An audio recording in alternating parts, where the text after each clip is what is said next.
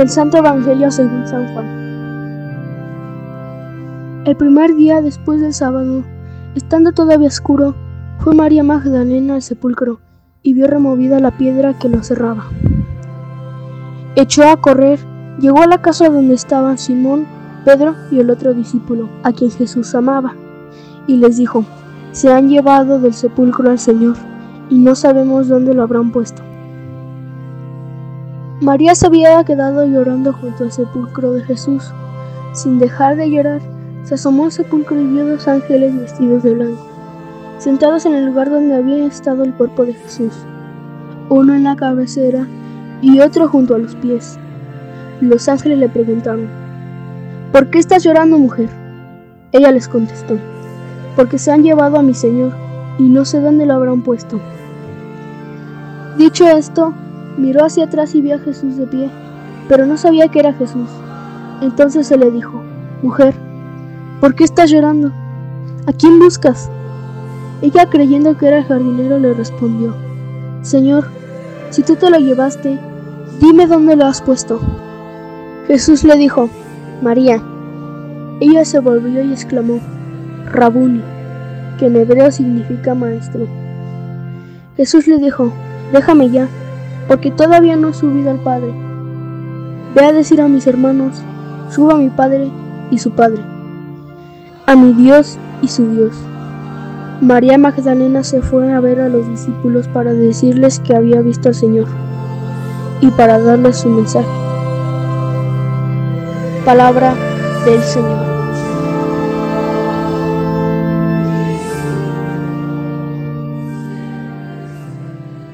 Buenos días queridos hermanos.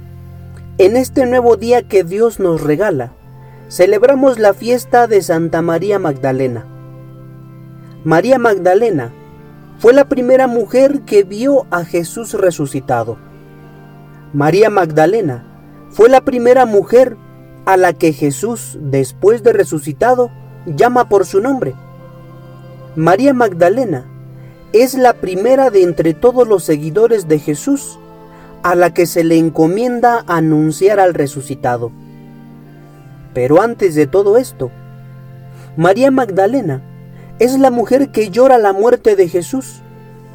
Es aquella mujer que a pesar de su tristeza y de su llanto, va en busca de aquel que ha transformado su vida, llenándola de amor. Es su amor hacia Jesús quien la impulsa a ir en búsqueda de aquel que ya está muerto. Es un amor que hace que no le importe nada más y provoca que se quede en la tumba a pesar de que los demás se han marchado. Es un amor que siente en el corazón y se expresa a los demás. Esto se ve en el diálogo que tiene con los ángeles, cuando le preguntan, ¿por qué estás llorando mujer? Y ella responde, porque se han llevado a mi Señor y no sé dónde lo habrán puesto. Es un amor que no se queda conforme ante una tumba vacía. Es un amor que la impulsa a investigar. Y por eso pregunta a Jesús, a quien confunde con un jardinero, si tú te lo llevaste, dime dónde lo has puesto. Es un amor que ha soportado la muerte, la tristeza, el llanto, la soledad, la incertidumbre. El amor de esta mujer es como aquel amor que narra San Pablo en su primera carta a los Corintios, en el capítulo 13. El amor es paciente, todo lo aguanta, todo lo cree, todo lo espera, todo lo soporta. El amor nunca terminará. Es este amor que lleva a reconocer a Jesús cuando la llama por su nombre.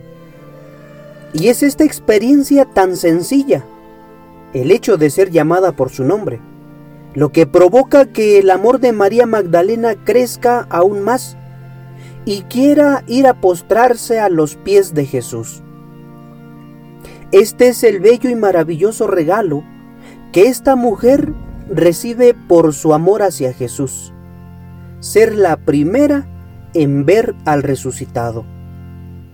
Es un amor que estamos llamados a sentir, queridos hermanos, y no debería costarnos trabajo, ya que es algo que experimentamos día a día. Por ejemplo, la experiencia de amor donde el novio busca a la novia. La experiencia de amor donde un hombre propone matrimonio a una mujer.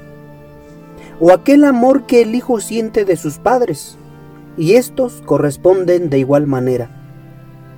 Pero también es cierto que es en el amor donde los seres humanos lloramos. Es por amor que un padre llora por sus hijos.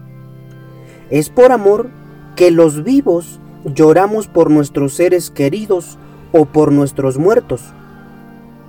Queridos hermanos, así como nos aferramos a las cosas o a las personas por amor, debemos hacerlo con Dios y debemos buscarlo sin cansancio. Y Él, en su amor infinito, se nos manifestará y nos llamará a cada uno por nuestro nombre y será Él quien nos acompañe en esta vida, nos consuele y nos reciba en la otra vida. Que así sea.